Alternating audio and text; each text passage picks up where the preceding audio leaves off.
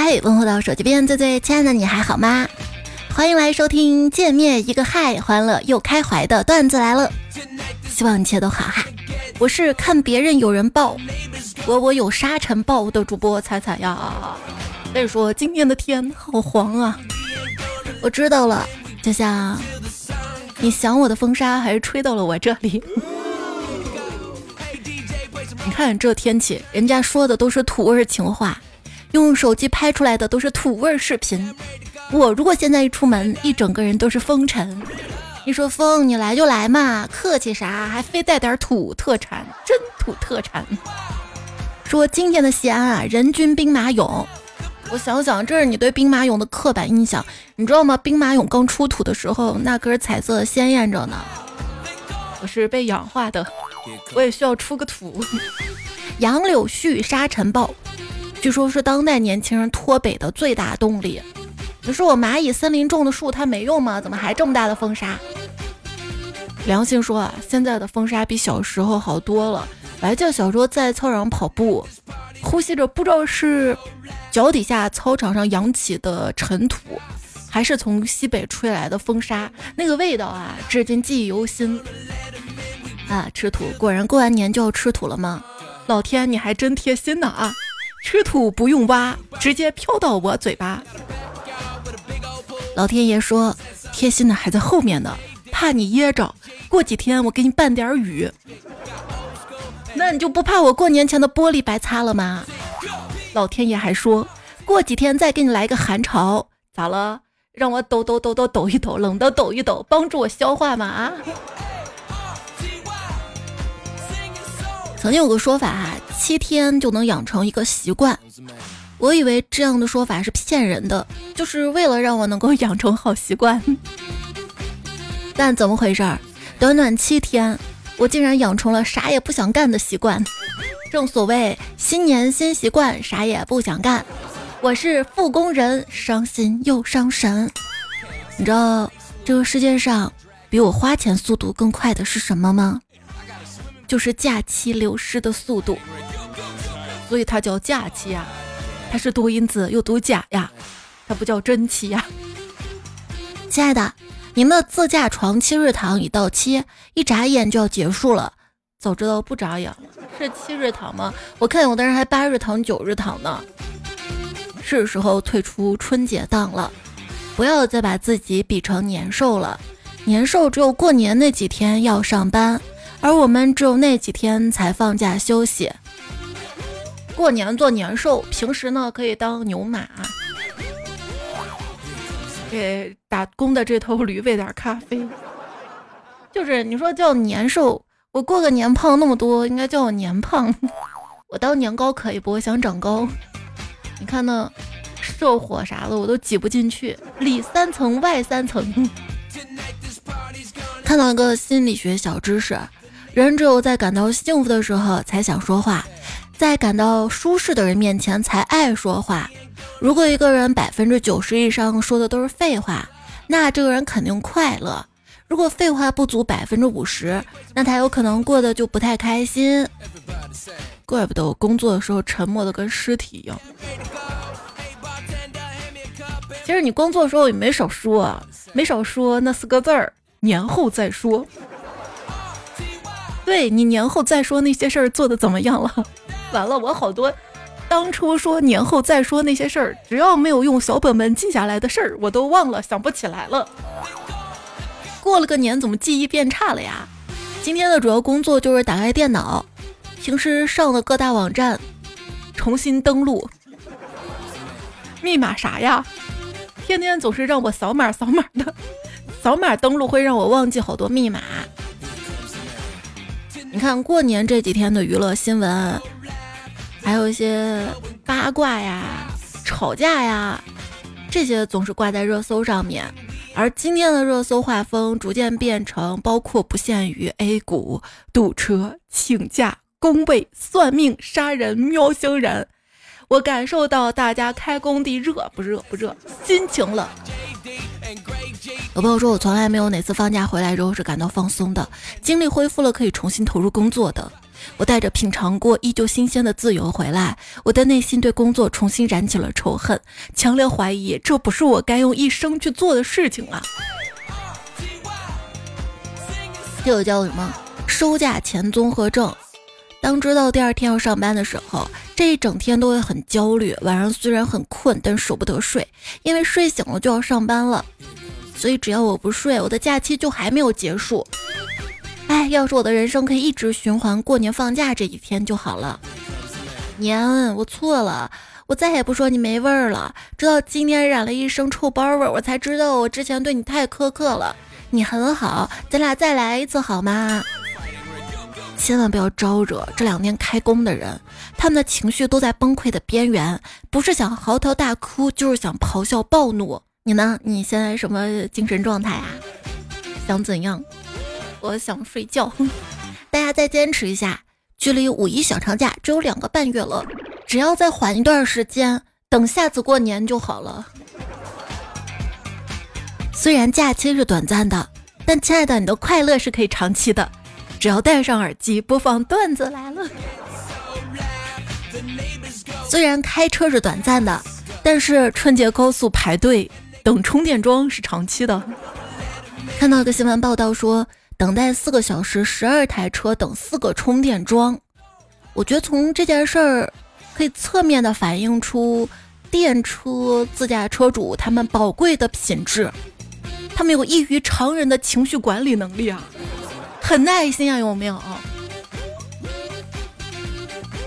最近总是刷到有人在吐槽自己的电动爹哈，说同样是自驾，油车呢一路看风景，电车是一路找充电桩呀。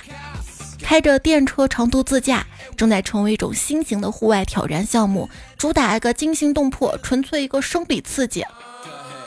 还看到有人在讨论油车好还是电车好，当然是电车好啦。油车没油了，那是人的问题；电车没电了，那是车的问题，是车不行。还看到一个东北开车视频，说那么冷的天，前面那个车怎么还开着车窗？拍视频的人就好奇，把自己的车窗摇下来，看看窗外是不是有什么特别。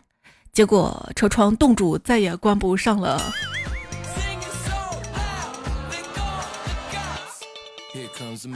没笑，有点同情心。又想到了这两天新疆那边大风啊，那状况太惨了。有一些惨的比较好笑的是，有朋友说我昨晚十二点零六秒付了一千七百五十八元高速费，现在吃不下饭，睡不着觉。就有好心网友说你为啥不提前下？我都提前下了三次站了。还有朋友说五十八分的时候，第一个特斯拉没电了。我们排在第二个，后面第三个车、第四个车跟我们一起下来帮他推出去的，笑死了。在这里啊，教大家一个方法：如果说错过了下高速的时间，你可以把车放在服务区，等五一的时候再下。万一五一不免费呢？贵的还有什么呀？还有小伙伴说去三亚玩嘛，结果返程的机票太贵了。什么一家五口花费十万呀？什么什么什么？我去年的时候去三亚，我都是大年三十返程回来的，因为就那个时候机票最便宜。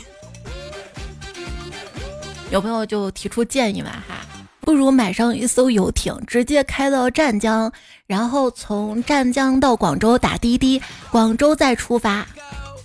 还有朋友说，那你不如十万块买辆车开回去。回家再二手卖掉，你说有没有可能是本身自驾的车主就是就是等不上渡轮才坐飞机回去的啊，才买机票的呀？谁也不想堵在路上，都想错峰旅游，但是问题在哪儿？问题在假期只有这些，假期的安排是固定是死的呀。你说大年三十这一天哈，我去了大雁塔，也是因为看到了大雁塔大慈恩寺啊，免费的。别看我是西安人，长这么大是第一次去大雁塔，到现在还没上过钟楼呢。大雁塔里面大家都在拜嘛哈，就财神殿门口排队排的是最长的。有朋友说了，我今天烧香的时候，排队人巨多，有好多人插队，也没法管，我就喊了一声“佛祖不保佑插队的人”，立马消停了，干得漂亮！哎，刚刚想说什么？想说错峰旅游是不是可以错峰烧香呢？既然都想烧头炷香，排那么长的队，为什么不错峰烧香呢？按照古印度历法，把满月日作为初一。也就是说，佛爷的年初一其实就是咱们的个腊月十六，所以说腊月十六的头香没没准更灵，没没没又没拜嘛，都错过了。有小伙伴说，完了完了，不小心拜了送子观音怎么办？一开始不太对劲儿，但是拗不过我奶，还是拜了，还摆了香烛，之后才看到墙上贴的送子观音，我现在就很慌啊。看了那么多仙侠剧，你说为什么神仙跟凡人不能相恋呢？其实也有啊，七仙女和牛魔 不是？那谁？牛郎织女，其实也是有的哈，只是不多。就比方说，你看一个仙侠剧，想象一下，财神爷爱上个人类女子，然后像霸总一样要把世界上所有钱都给他。哦，我天哪，不允许，除非那个人是我。春节祝福你的人很多，但默默给你转账的人没有。咕嘟咕嘟，几杯白酒下肚，我爸跟大伯们已经成功变身。小小一张桌子坐满了政治家、历史学家、金融学家、战争指挥官、心理学家，巴拉巴拉。听我爷爷讲，他曾经一个人当着十多个小混混的面暴揍了他们的头目，而那群混混连屁都不敢放。我向我爸求证，我爸点了一支烟，然后说：“那次是跟人约好团战，我带了十多个兄弟，对方只叫了一个人，那就是你爷爷。这就是真正的血脉压制。”然后爸说：“我爸在餐桌上。”问我哥发表了几篇论文，我哥说：“嗯，目前在投第一篇，之后就再完善下第二篇，然后就有两篇了。”我承认我当时没有忍住，在餐桌上就笑出了声儿。大家学到了没有哈？还可以再完善一下哈。这么说，嗯，我在投第一篇，正在完善第二篇，已经构思第三篇了，着眼于第四篇，期待第五篇。这个就特别像老爹，你钓了几条鱼呀？钓了不少鱼，加三斤茄子够全家吃的。说到论文，小李把论文发给导师，导师说：“你这是在回南天写的吗？”啊，对呀，最近回南天了，老师您不知道吗？我希望我下辈子开局是富二代，家长忙管不了我。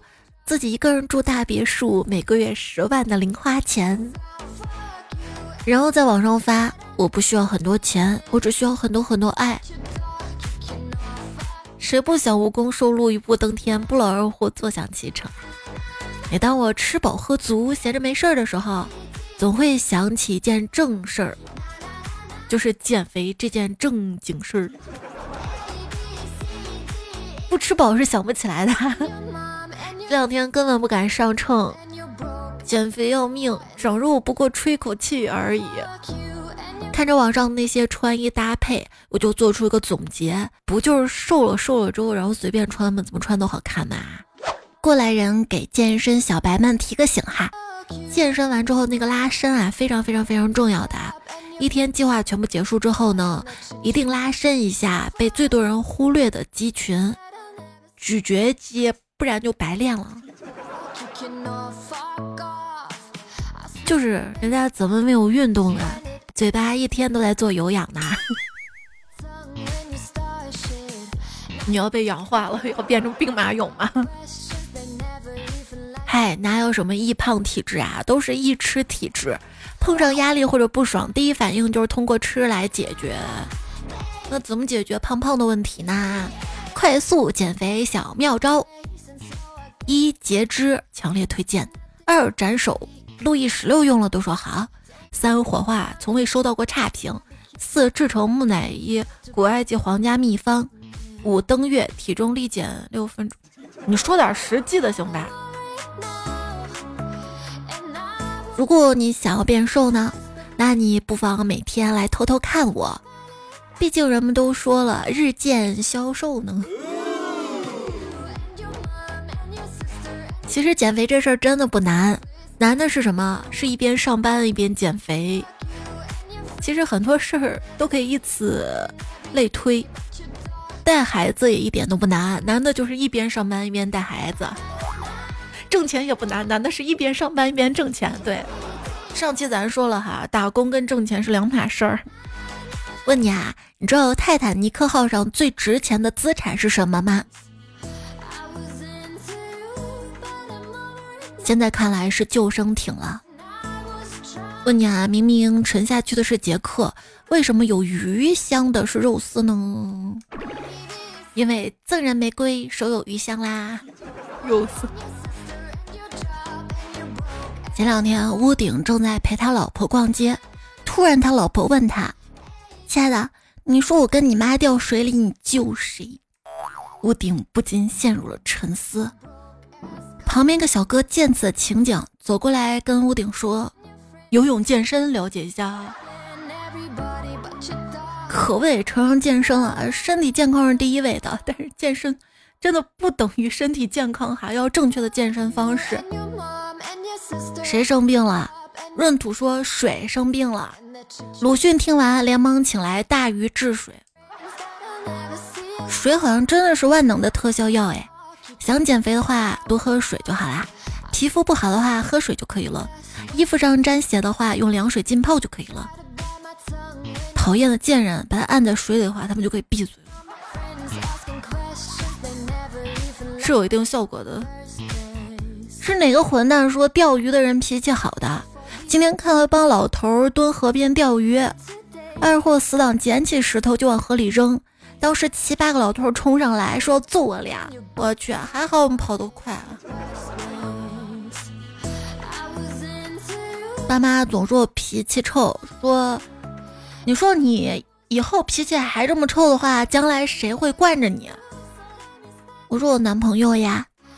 男朋友说，到底谁会惯着你这臭脾气？我说我爸妈呀。哈哈哈。来，脾气臭的小伙伴们学一下如此的甩锅技巧哈。我对待人生的困难有三大制胜法宝：一服了，二算了，三把你们都杀了。找借口四部曲：年轻还不懂事儿，老了不大中用了，死者为大，大过年的。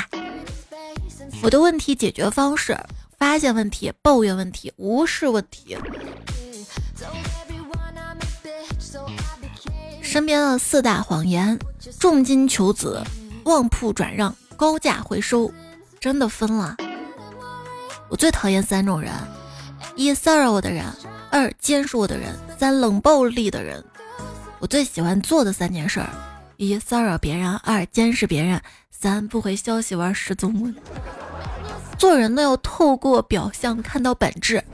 说你不懂事儿，那就是你不好糊弄。说你太敏感了，那就是你猜对了；说你太自私，那就是没占到你便宜；说你态度有问题，那是因为你占理了；说你倔，那是没 PUA 到你，而且还急眼了；说你太强势，那就说明你有主见，不好操控。是的，亲爱的，你要明白哈，你并没有变得所谓他们口中说的自私自利，你只是变得更难以被操控啦。恭喜你长大啦！工作以后才知道，听得懂人话是个正常人，是对一个人极高的评价。但是这个所谓的人话太需要理解力了吧？这自从接触过在互联网啊，尤其是一些大厂工作的人之后，我就发现自己越来越像个土猫了。那天给我发什么？芊芊，我这边无法感知确认动作。我说你说啥意思呀？啥意思？在我的追问之下，他说：“我哪知道你确认没确认呢？”嗯，那天有人给我发来 “c c” 两个字儿，我说啥意思啊？这是叫我踩踩吗？我说 “a c c a c c a”，他说就是你看一下这个的意思。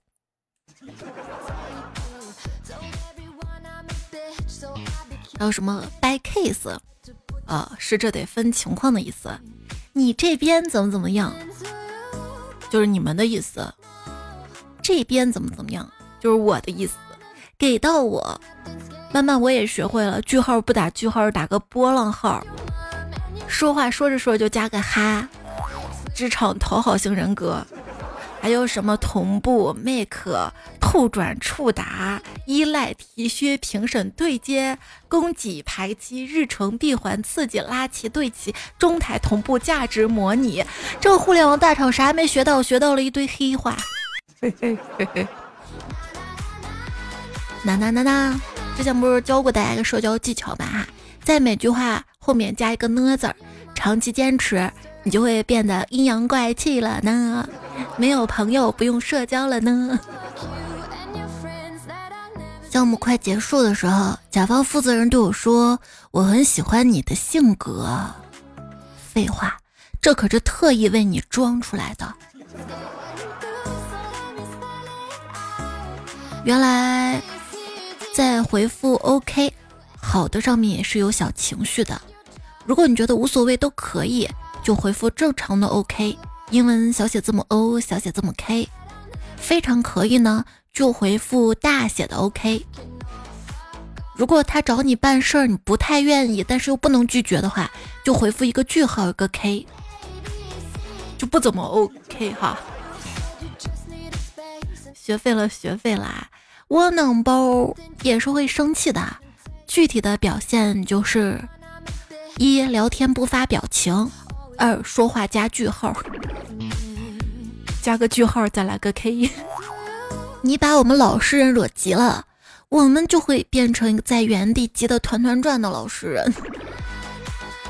最近特别流行，敢惹我，那你算是惹到棉花了哈。这种窝囊废文学，我一怒之下怒了一下，收集了一些哈。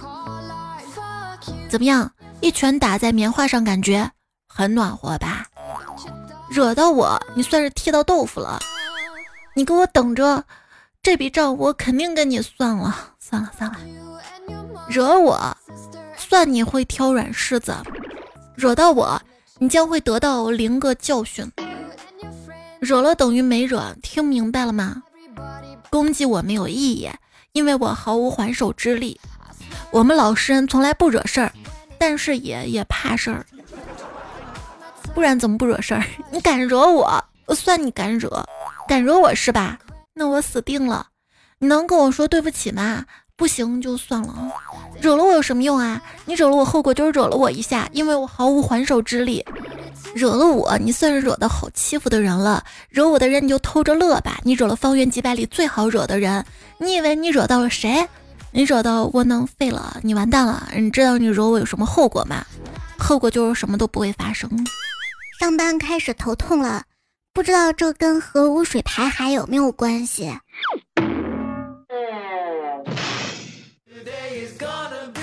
刚刚分享了一些窝囊废文学，接下来再分享一些谐音梗文学哈。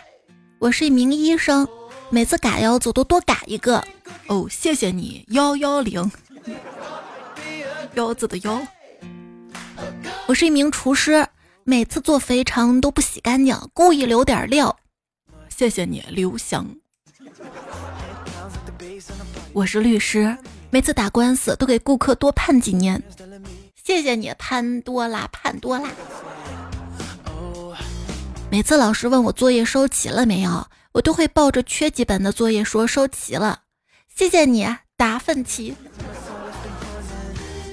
我在印刷厂打工两年了。每次我都要给学生的寒假作业少印二十多页，谢谢你，张飞。你的寒假作业做完了吗？寒假作业我有四不写：第一，会的我不写，我都会了就没必要写了；第二，不会的我不写，我都不会了，你让我写我也是瞎写；第三，要交的我不写，学习是为了自己，交作业相当于完成任务，毫无意义。第四，不要教的我不写，你都不需要我教了，为什么要浪费时间来写呢？第五，人格启动。昵称未满月彩票说，我的作业没做，打败了百分之九十九的人，还没做呀？马上就要开学啦，不是九月一号才开学吗？一年级的小朋友说：“你以为还要再放半年假是不是？” 马上就收假，准备离家出走，准备返校了哈。当代年轻人就是回家没啥行李，但是离开家恨不得把家都搬走。等我一走呀，我们家就只剩承重墙了。有朋友说我跟我闺蜜租房子，回来的时候就把家里的豆角、大蒜、土豆，还有我姐给我爸妈买的吃的都带回来了，甚至钢丝球跟大米我都装了。我爸看我拿个袋子装大米都笑了，哈哈！我顺手还拿个锅，主打就是该省省该花花。还有朋友分享。我上班三年了，每次回家都带一个三十寸的行李箱。这次从家回来带了四分之一箱外婆种的橘子，两个柚子，一箱牛奶，让我妈卤了四个牛腿子，两斤鸭舌。我舅妈自己烙的豆皮儿拿了二十张，手里还拿了一箱大闸蟹。衣服一洗一换呢就够了哈。没错，衣服可以少带点儿，因为到了学校你就会哭哭哭买新的。那如果工作呢？工作你还有时间去买衣服呢？网购呢？摸鱼的时候网购呢？装牛奶都有吧？还有朋友说，行李箱我装了两箱牛奶，坐车的时候有两个男生拎了下，说我装了一行李箱砖头。还有朋友说，我差点把家里十斤的洗衣液都带走了，但是只塞了半箱多，塞不进去就放弃了。但凡从学校买一瓶洗发水、一袋洗衣液，都是对生活费的极大不尊重。没错，家里带的就等于不花钱的。当然，也有家长说，怎么样把孩子的压岁钱收入自己的囊中呢？我跟我儿子说，玩一个小时手机六千块，他就给我了。姐妹，你这个有点狠了。今天我给儿子弄东西，把我指甲弄坏了，才知道他要赔了五千块。要不说，一个麦当劳圣代，我弟弟花两万二找我买的。我儿子游乐场花了三万一，我有点心疼他，他自己要玩呢，我看不下去了，还给他买了汉堡薯条。现在他还欠我钱呢。对我闺女还在炫耀收了多少压岁钱的时候。我跟她说都要交学费的哟，完了你还倒欠我钱哟，看他那个表情。快过春节的时候，小伙收到一封快递，红色信封空的，正纳闷呢，他妈打电话过来了，儿子，快递个红包给你喜庆喜庆，钱我给你转卡上，快递不安全，就快递个皮，你皮一下很开心是不是？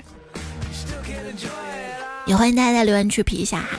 无限处说，每天都要跟床经历一番依依惜别。南方的湿冷天气，不光魔法攻击，还有物理攻击。聆听感觉真好。说，昨天初五上海天气二十三度，今天初六气温降了十度不止，啥意思？财神要来的途中，就就就就给他一个下马威，怎么能这样？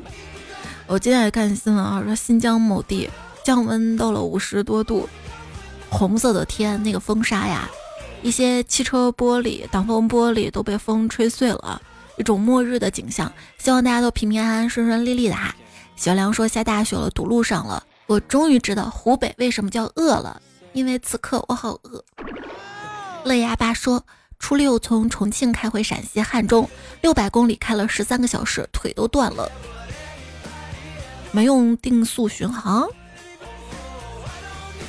大风起云飞翔说：“今天开车经过个县城，随手一拍，有年味儿了。发几张年味儿的照片儿，嗯，是小时候那种年味儿。看到你在留言区发的照片了，没错啊，你会发现好像确实是一些县城更有年味儿一些。我不是初三去了三原老家嘛哈，陕西咸阳三原县，县城里面就有来三元过大年灯会啊、庙会啥的。妹特说大过年的。”朋友圈里各种年夜饭照片，刚玩了半个小时消消乐的我，点开照片后还想用手指划一划。前两天我还在网上看有人家的年夜饭，它是一个小碗有小碗盛菜，各种菜哈，在一个大桌子上面。然后有网友就说：“那我想夹什么菜夹不到，我还得让家人帮忙，我得报坐标吧。”纯情少女朱光烈说：“在我堂姑姑的老公的爸爸家吃年夜饭。”哎，我发现饭还是别人家的好吃，路边野花采采说：“魔术的尽头是数学，所以宇宙的尽头是数学喽。”泰然杰说：“建议开门大吉这个节目，在开门之前增加魔术对牌环节。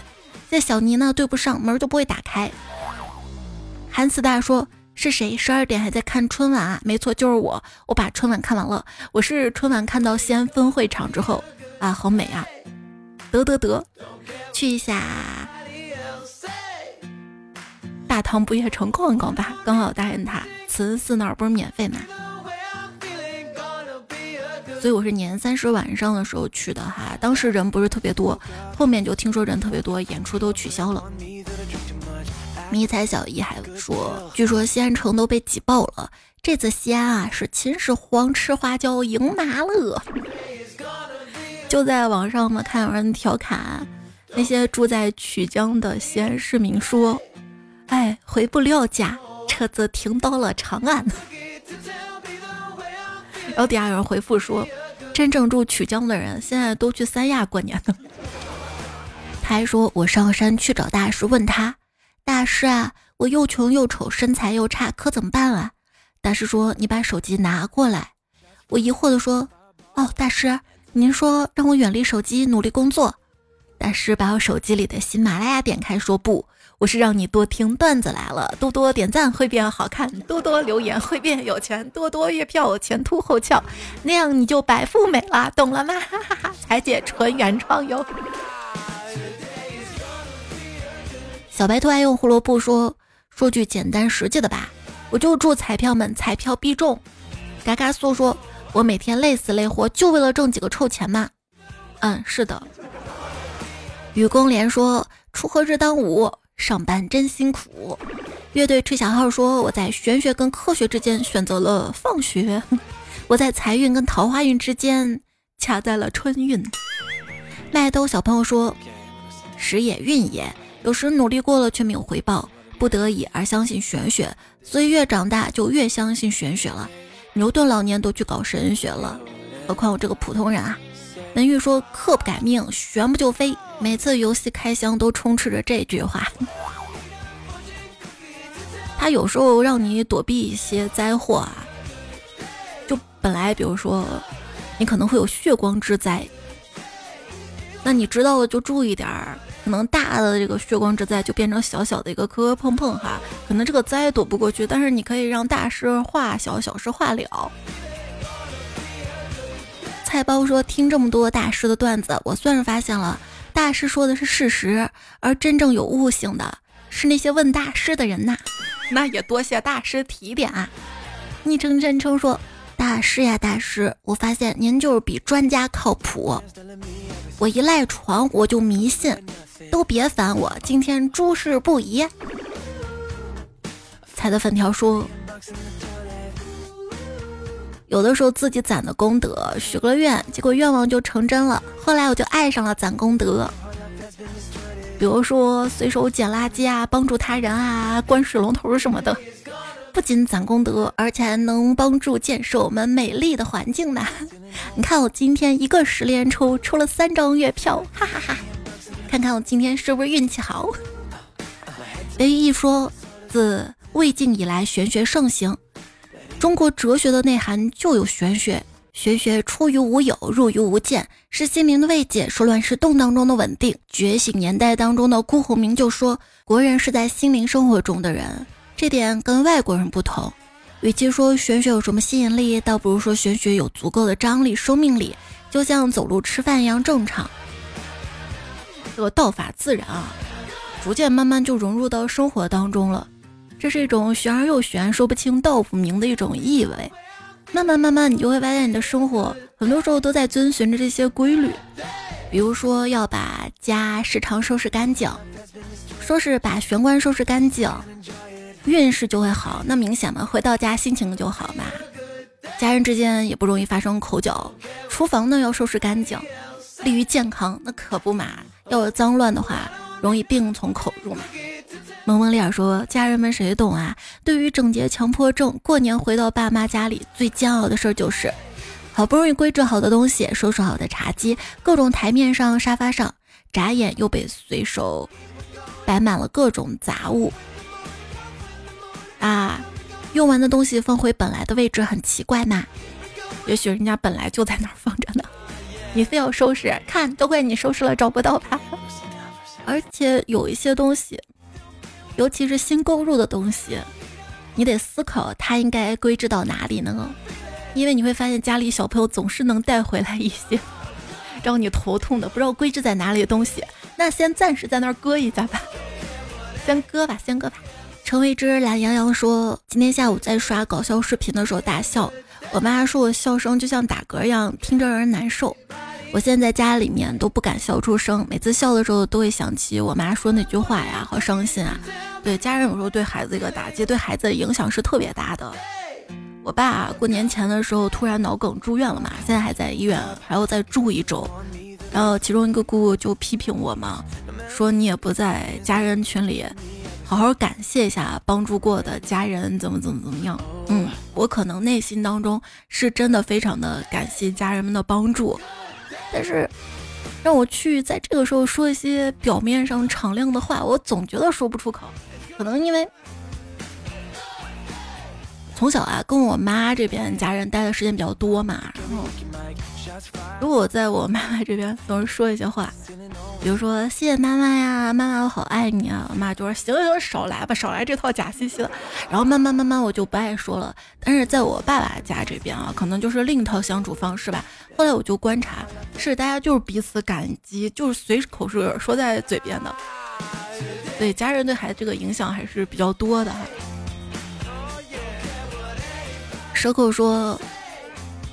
成绩好，说我是书呆子；成绩不好，就会说你看人家谁谁谁考多少分儿，还说爸妈逼我包饺子，我包的可能没有很规矩，说我啥都不懂，就稀里糊涂骂了我一顿，说要告老师。我说行，他说哎，告诉老师这个干什么？大过年的。风不快回了一句行啊，让老师开广播，全校通知，让学校孤立你。以诚相待，小程说：“我爸妈经常说，你就上学时候吃点苦，长大之后就享福了，是这样的吗？各位大人们。”龚健说过年了才知道自己辈分这么乱，既是奶奶又是孙女儿。一见迷彩服说：“我们过年的习俗是中午睡到十二点，晚上两点睡。”风不还说：“小明在国外出差，晚上睡不着，到处溜达，看到彩票站就去买了张试试运气，这不一小心。”一不小心就中了一百多刀，最后还是被警察叔叔拿铲子铲走的。嗯，这个好地狱啊！饭吃七分饱，恋爱要趁早说。时不时有饼，猜猜是不是你们那儿方言说这句话最好听？能读一下吗？我能不上这个当吗？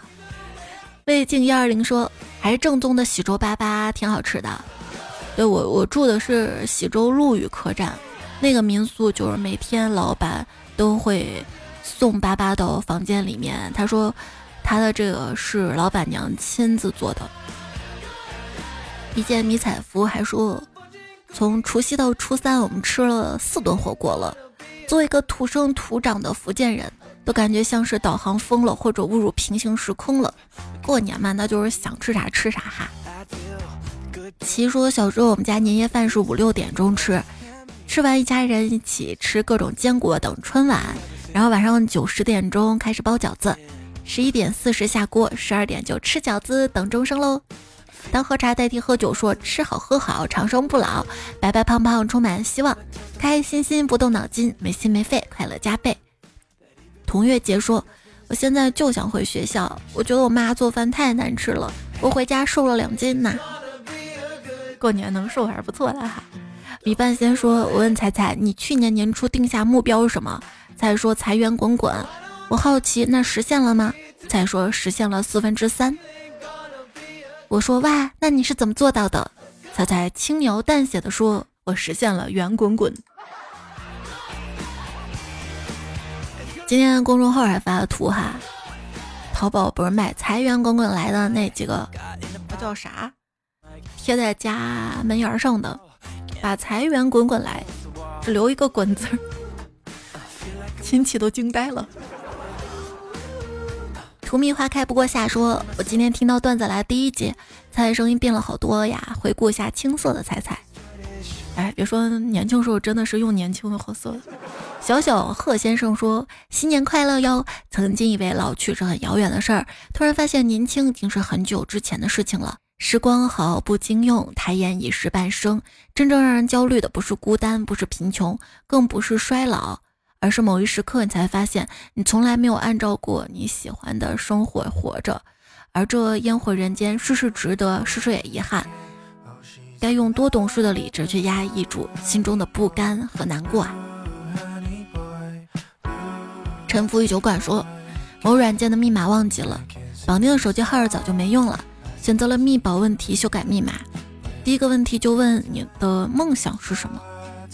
那一瞬间我愣住了，啊，我弄丢的不只是密码，还有儿时的梦想啊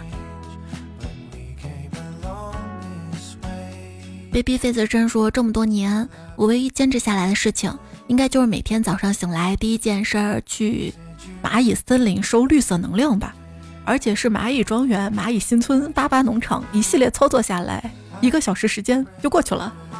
很多年了，每天如此，有没有跟我一样神经的小伙伴？来加个支付宝好友吧哈。”风不快说起来，第一件事是领淘金币，一个月能有十块钱，还有看淘宝视频提现三毛钱的。他们聊起来了哈，Babyface 真还说淘金币快八万了，一直没用，不知道怎么用是吧？我那淘金币玩消消乐买道具都不够花。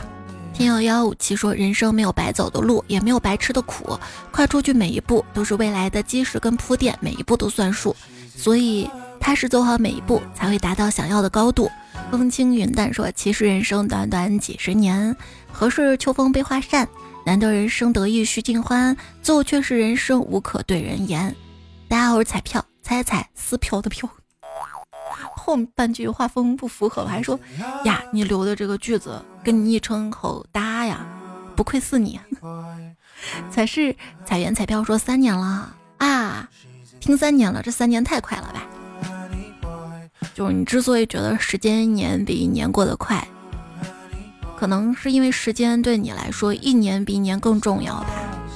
一家两个磊说：“彩彩等于我的一年四季呢。”盛夏说：“彩彩，你结婚前我开始听了十年了呢。”这是绝版老彩票哈。还有夏天甜蜜说：“嗯，我也没啥好说的，单纯想给彩增加评论量。行，我读了也是单纯的增加节目时长。”神无意说：“别念旧，念书。”我差点看成别念我，嗯。念什么书呢？念喜欢看的书，画简单的画，跑调。如果喜欢唱也要唱，写很烂的小诗，缝制丑丑的针织品，慢速的小跑，玩简单模式的电子游戏。你不需要擅长某件事儿才能享受它，你太看重天赋了。其实你喜欢的事情去做就好了。不行，要是这事儿做不好，我再喜欢，我做着做着我丧气了，我怎么办？咱家小板凳说：“终于领到勋章啦，成为一名真正彩票啦！”有病就去治说：“跟大家分享个特别绝的心态吧，就是我不要了，告诉自己我不要了，就会在那一瞬间，你会发现你突然解脱了。有的时候我们会在一些事儿、一些人上去纠缠、拧巴，走不出来，这个很正常，每个人都会这样。要告诉自己，老子不要了，这一刻的力量特别强大。”你会突然感觉心里那块石头一下子就没了，真的不能再消耗自己的人跟世上纠缠。好啦，这个段子也分享给大家，鸡汤段子嘛哈，希望大家一切都好都好，还要再上五天班？调整好自己哈。最近这几期第一时间来听节目，谢谢大家过年这么忙碌还来听节目。小伙伴有九七七八二四幺。朝阳，冬天雨，神木易，三乐，等不到天黑，门玉奇石，胖胖小瓶子，我们岁月静好，海豚，母猪下坠，乐牙霸旋，人生如一盘棋局，博智厚慈，也祝等待救赎的小乖，灰鹤，秉性优良，小学出题人采采花，生日快乐！好啦，这期段子来了就要告一段落啦，别忘多点赞，没有看，多留言，没有钱。多多月票，前凸后翘。早点休息，跟你说晚安啦，做个好梦哟。为什么放假的时候不需要午休？因为我怕假期休一下就过去了。